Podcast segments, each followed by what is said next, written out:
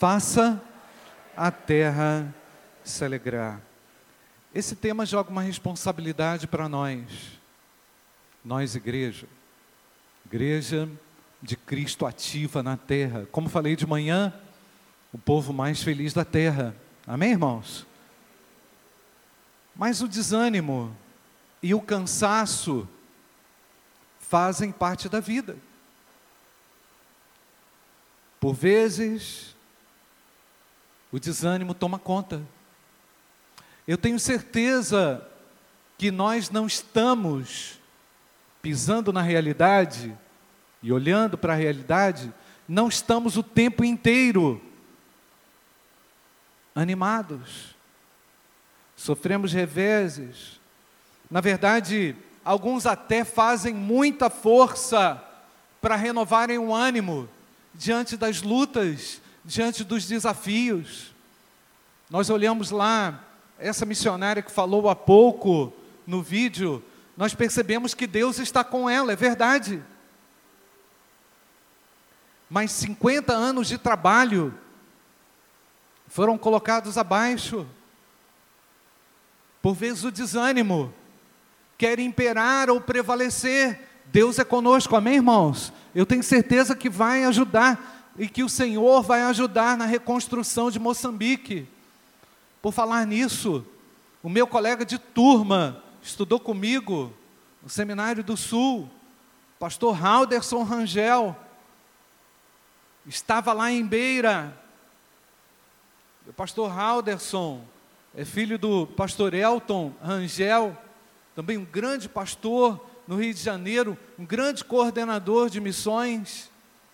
Portanto, irmãos, outro dia, ligando a TV para assistir um jornal, o que, que aparece? Pastor Halderson Rangel falando do ocorrido em Moçambique. Eu olhei para o Halderson e falei assim: caramba, o Halderson não era assim. Cansaço, desânimo, e o ânimo, irmãos, é um estado de alma. Tem gente que vive num estado crônico de desânimo, isso é outra coisa. Se isso for crônico, realmente precisa de um cuidado especial, precisa de um tratamento. Há uma disfunção no corpo, na mente, que precisa ser observado. Mas o desânimo, de vez em quando, aparece como uma espécie de vitimização, que muitas vezes nos engole. Nós temos que tomar cuidado com isso. A palavra desanimar tem a sua raiz no latim animare, que significa dar vida, vida em movimento, gerar vida, é, alma em movimento, produzir coragem, entusiasmo. Deus renova a vivacidade da sua igreja para isso. Deus renova a vida de cada um de nós para isso. Às vezes a única coisa que Deus precisa falar para alguém é: ser forte e corajoso. Amém, irmãos? Porque eu sou contigo.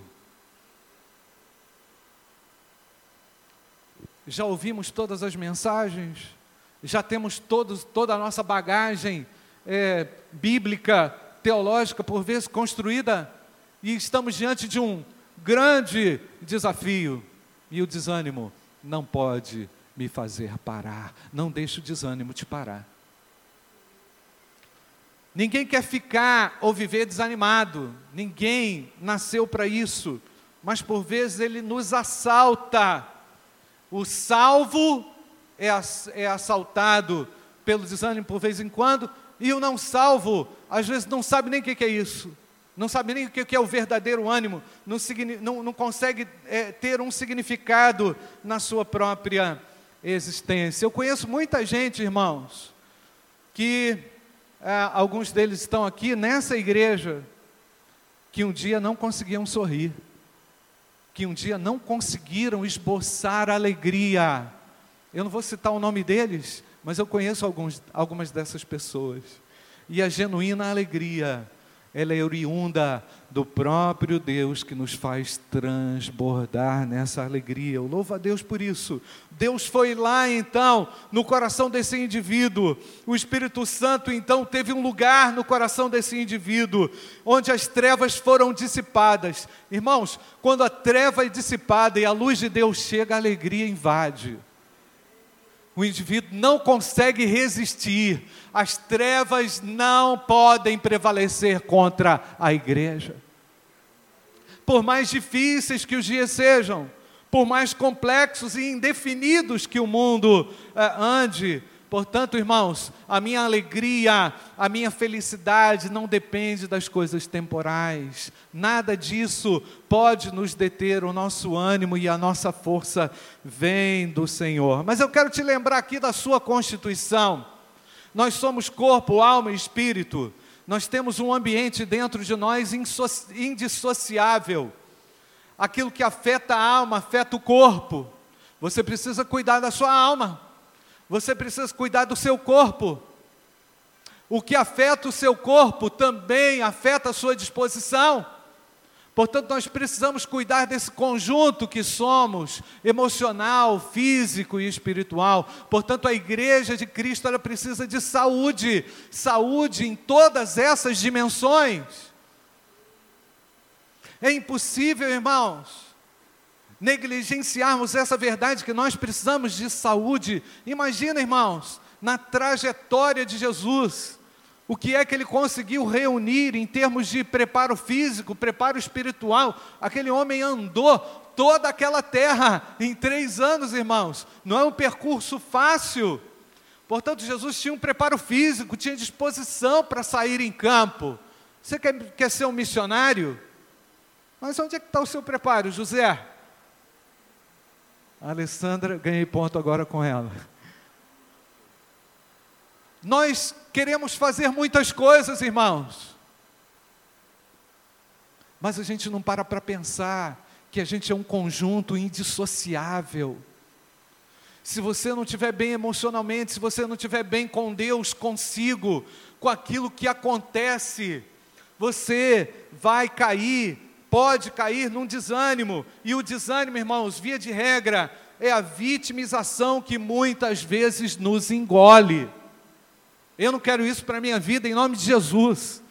Eu começar a ficar velho aí reclamando, vocês me ajudem, por favor, em nome de Jesus. Pelo amor de Deus, quanta gente que já cansou, quanta gente que cansa a gente também, porque você tem que empurrar o indivíduo. Meu filho, vamos lá, vamos lá, vamos lá, vamos lá. Gente, a igreja de Cristo ela é automotivada pelo Espírito Santo de Deus. Ela ganha força pelo dunamis de Deus que está fluindo no coração do indivíduo. É o Espírito Santo que nos dirige.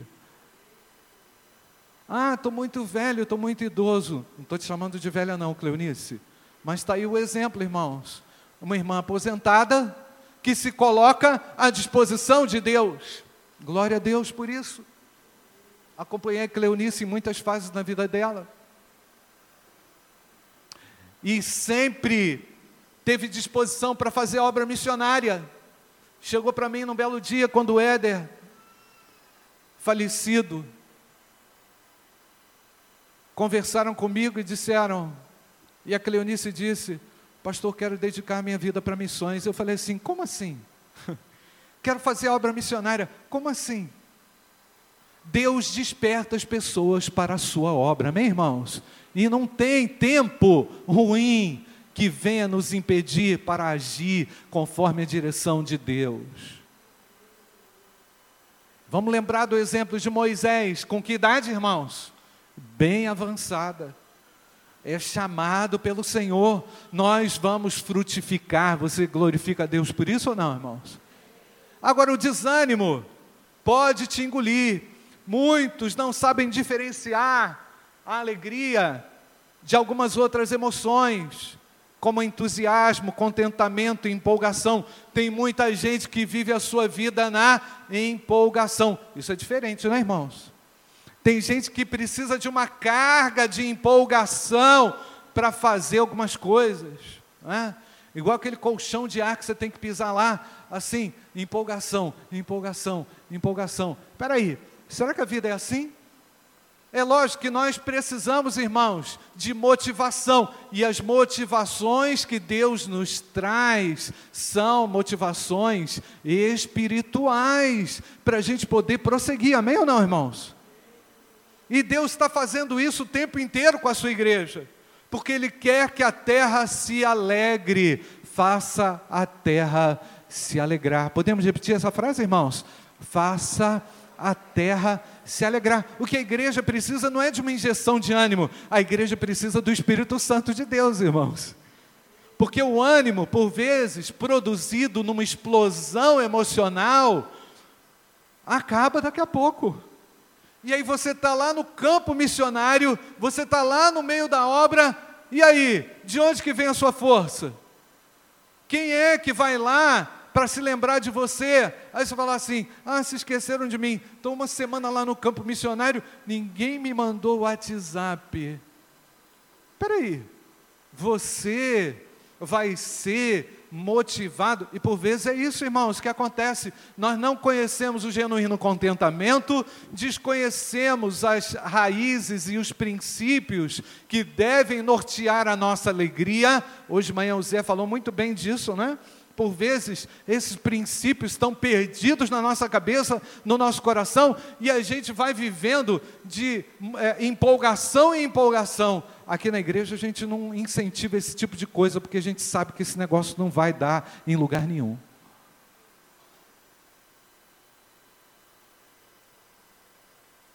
Mas, irmãos, a descarga emocional, por vezes, de uma empolgação, leva até o indivíduo a fazer uma bobagem, a assumir um compromisso que ele não vai dar conta, não é? Porque ele agiu por impulso. Então, irmãos, Será que você conhece, meu amigo, meu querido, você que ainda não tem a certeza da sua salvação, você que ainda não entregou sua vida a Jesus, eu quero perguntar a você: você conhece a verdadeira alegria? Será que você conhece essa genuína alegria? A terra, através de você, recebe o que? alegria, crítica, maldição. Eu quero voltar no texto que o Zé pregou hoje de manhã, coincidentemente, nós chegamos nesse mesmo ponto, irmãos. Lucas capítulo 10, verso de 1 a 20.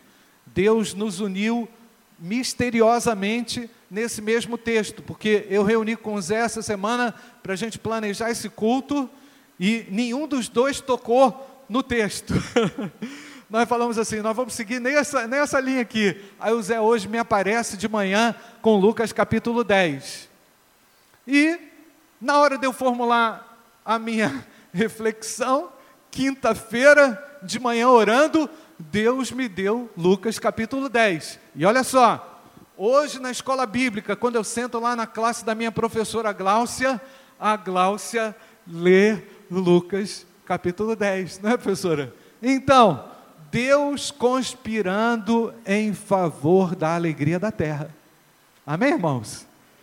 E depois disso, designou o Senhor ainda outros setenta, e mandou-os adiante da sua face de dois em dois, e todas as cidades e lugares onde ele havia de ir.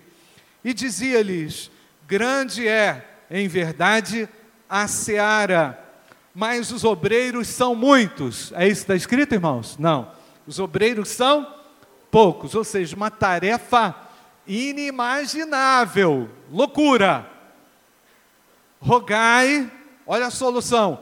Rogai, pois, ao Senhor da seara que envie obreiros para onde, irmãos? Para a sua seara. Ide, olha que coisa difícil, hein? Ide, eis que vos mando como cordeiros ao meio de quem, irmãos? Cordeirinhos. Não, lobos. Uma tarefa impossível. Tem um monte de lobinho lá com boca aberta.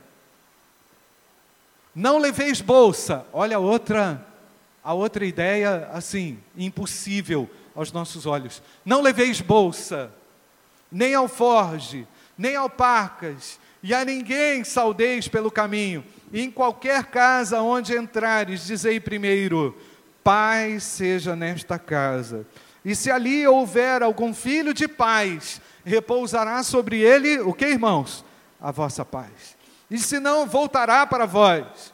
E ficai na mesma casa, comendo e bebendo do que eles tiverem, pois digo que é o obreiro de seu, pois digno é o obreiro de seu salário.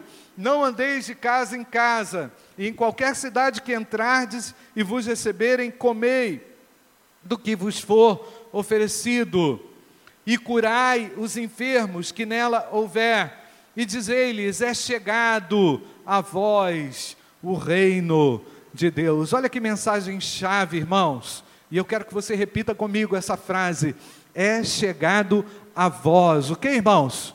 O reino de Deus. Repete comigo: é chegado a vós o reino de Deus. Mas em qualquer cidade em que entrares, se vos não receberem, saindo por suas ruas, dizei: até o pó que da vossa cidade se nos pegou, sacudimos sobre vós. Sabeis com tudo isto que já o reino de Deus é chegado a vós pela segunda vez. E digo-vos que mais tolerância haverá naquele dia para Sodoma do que para aquela cidade. Ai de ti, ai de ti, Corazim, ai de ti, Betsaida, porque se em Tiro e Sidom se fizesse as maravilhas que em vós foram feitas já há muito, assentadas em saco de cinza, se teriam arrependido. Portanto, para Tiro e Sidom haverá menos rigor no juízo do que para vós. E tu, Cafarnaum, que te levantaste até o céu, até o inferno serás abatida. Quem vos ouve a voz, a mim, vos a mim me ouve. E quem vos rejeita a vós, a mim me rejeita e a quem a mim me rejeita, rejeita aquele que me enviou. E voltaram os setenta, como irmãos? Com alegria, dizendo: Senhor, pelo teu nome até os demônios se nos sujeitam. E disse-lhes: Eu via Satanás como um raio cair do céu, e eis que dou para poder, dou poder para pisar serpentes e escorpiões, e toda a força do inimigo e nada vos fará dano algum. Agora o versículo 20: Mas não vos alegreis, porque se vos sujeitem os espíritos, mas alegrai-vos antes por estarem os vossos nomes escritos nos céus. Amém, queridos? Jesus oferece tremenda oportunidades aos seus discípulos de realizarem feitos extraordinários, milagres, feitos indizíveis, incompreensíveis, curiosos. As pessoas ficariam impactadas pelo poder da cura, da transformação, veiculando nisso amor, cuidado, demonstração particular do Senhor, de cuidado pessoal. Deus tem um cuidado pessoal pelas pessoas nessa terra, irmãos. Nós temos que ter um olhar individualizado. Nós temos que ter um olhar personalizado pela dor, pelo sofrimento das pessoas, porque é assim que Deus faz. Nós vimos aqui que o Senhor apresentou uma consequência no coletivo, dizendo lá que aquelas cidades seriam amaldiçoadas, as cidades, irmãos, serão avaliadas. Aliás, há muitas cidades que já vivem o drama da maldição. A professora Glaucia hoje colocou lá na nossa sala as fotos, foi professora? Dessas cidades hoje. As cidades que Jesus mencionou são todas ruínas. Ruínas Cafarnaum, Corazim e Betsaida. Tudo destruído, irmãos. Rejeição do nome do Senhor tem uma consequência negativa, não só para o indivíduo, mas para o lugar onde ele mora. Deus quer transformar a nossa cidade. Amém, irmãos? através de você, uma unidade mínima. Através da unidade mínima, Deus pode transformar e impactar a nossa cidade. Há um déficit de alegria, há um déficit de paz. Nós vivemos num contexto, é, um, um drama político tremendo, especialmente Patinga vive isso, irmãos. Nós estamos vivendo um momento de transição severo. Nós precisamos da graça de Deus e nós precisamos orar e clamar pelo nosso povo. A igreja faz isso ou não? A igreja clama ou não, irmãos? Deus salve a nossa nação. Mas Deus está preocupado com a sua reação. Deus quer usar você, quer usar a mim, com as minhas limitações, o gigantismo, então, irmãos, dessa obra não pode nos assustar, mas nós temos que resgatar aqui alguns, alguns itens importantes para a nossa vida. Por exemplo, irmãos, olha só o contraste da mentalidade moderna com aquilo que Jesus ensinou. Vamos fazer missões? Vamos supor aí, Thaís Oliveira, você que está sempre no, envolvido com missões. Eu não abri a sua mala para ver o que, que você levou lá para o projeto, não. Mas quando a gente vai num projeto missionário, o que, que a gente pensa, irmãos? Eu preciso daquela blusa, preciso daquele sapato, eu preciso disso aqui, eu não sei o quê. Se for uma menina assim, como a Thaís, vai precisar de um secador de cabelo, né, irmãos? Não vai, não? Graças a Deus, você está livre. Quantas coisas, irmãos, que nós julgamos importantes para nossa alegria, nós, aliás, irmãos, concentramos felicidade nas coisas. Temos um hábito, péssimo hábito, de achar que nós só seremos felizes quando tivermos coisas. Isso é verdade, irmãos? Jesus, a primeira coisa que ele faz, cortar as coisas. Você não precisa disso. Verdade ou não, irmãos? Olha para o seu armário. A Débora contou outro dia quantas blusas tem lá no meu armário. Eu fiquei assustado. Não, não é possível. Não é possível. Eu tenho que pegar aquilo lá, tenho que doar a metade, irmãos. Porque não uso. Percebe, irmãos? Quantas coisas que nós vamos o quê? Acumulando na nossa história. Jesus, a primeira coisa que ele faz, meu filho, você não precisa disso. Vocês vão com a roupa do corpo e eu serei suficiente para você. Você crê nisso ou não, irmãos? A obra missionária, irmãos, e a alegria do servo ela não vem das coisas. As coisas podem nos trazer alguma felicidade. Ah, comprei um carro novo? Ah, que felicidade. Ah, mas daqui a pouco, ano que vem, você vai ver a depreciação de 20%. Aí você vai pensar assim: que infelicidade. Ah. Aí você vai ter que colocar mais tantos mil, mais 30 mil para atualizar o bem. Entendeu? É assim, Zé, ou não? Aí você fala assim: meu Deus, eu. Como é que pode? Você, você percebe, irmãos, que a nossa felicidade nesse mundo é por causa de coisas transitórias. E Deus nos garante uma profunda, o que, irmãos? Alegria. Amém, irmãos? E alegria não estão nas coisas. A genuína alegria. Jesus quis que os discípulos percebessem isso, por causa da fé. Não é?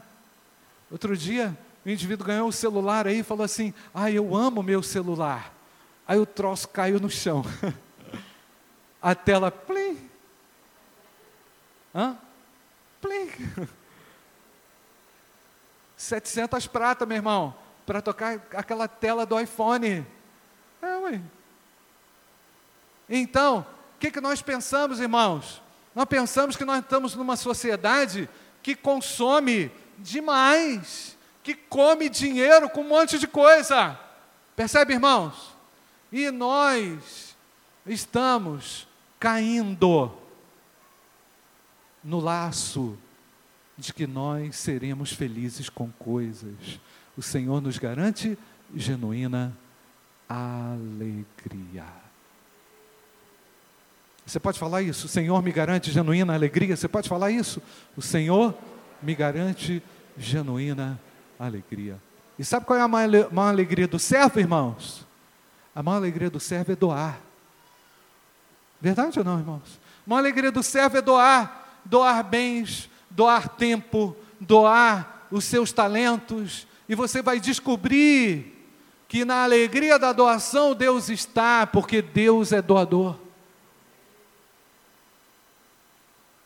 Deus é generoso. E você, quando começa a doar, você percebe que Deus vai com você. Eu não estou falando isso porque a igreja não está precisando de dinheiro, irmãos. O reino de Deus, sim, precisa se expandir. Não estou fazendo apelo comercial. Eu estou dizendo que Deus quer que você garanta genuína alegria. Isso não é brincadeira. Isso é muito sério. Mas o egoísmo contraria isso. Porque no nosso desânimo, nós pensamos assim: ah, eu vou precisar fazer umas comprinhas. Entendeu? Eu preciso é, é, ganhar um banho de loja. Tipo assim, um banho de dívida, né? Tem gente que acaba, irmãos, vivendo, aliás, tem gente que fica vivendo para garantir essas loucuras, essas insanidades. Tem gente que vive só assim, pensando que é daí que você vai ter a verdadeira alegria. A mensagem principal do Senhor, na alegria, na viagem da vida, quis dizer, na viagem da vida, a minha alegria principal não está nas coisas, ou naquilo que a gente julga ser essencial. Podemos ser muito felizes com muito pouco. Verdade ou não, queridos? A mensagem principal é chegado o reino de Deus. Eu quero lembrar o que está escrito em Romanos 14, 17. Não precisa abrir, não. Portanto, porquanto o reino de Deus não é comida, nem bebida, mas justiça, paz e alegria no Espírito Santo. A igreja diz amém ou não? Alegria no Espírito Santo de Deus. A alegria do crente tem um, uma fundamentação espiritual, não é nada do que essa terra pode nos oferecer. A felicidade é uma experiência agradável, que se origina da posse de coisas boas, de conquistas pessoais. Ou seja, a felicidade depende só de circunstâncias.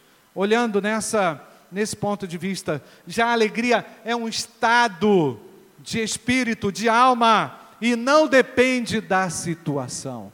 Podemos repetir o tema, irmãos, da nossa campanha? faça a terra se alegrar. Mais uma vez, queridos, faça a terra se alegrar.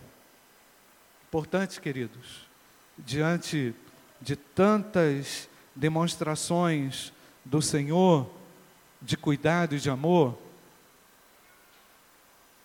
é que,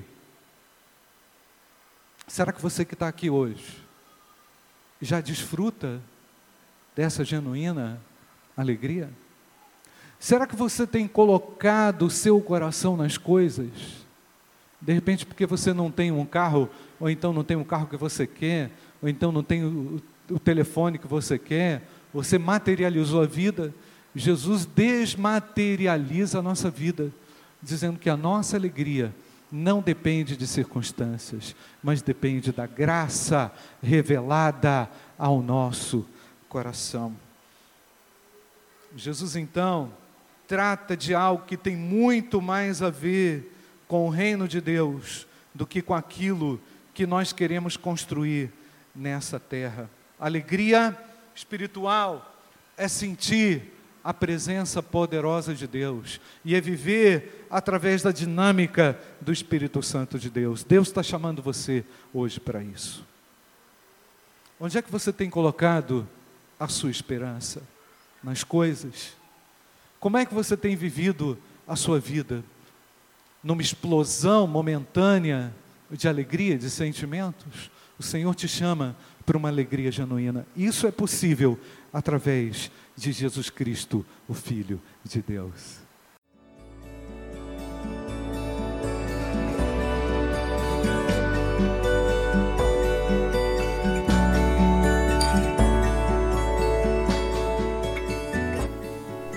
A Igreja Batista do Bom Retiro tem plena convicção de que a palavra de Deus é poder para salvar e transformar vidas. Nosso desejo é que essa mensagem tenha alcançado seu coração. Para saber mais sobre quem somos e em quem acreditamos, acesse ibbrpatinga.com.br.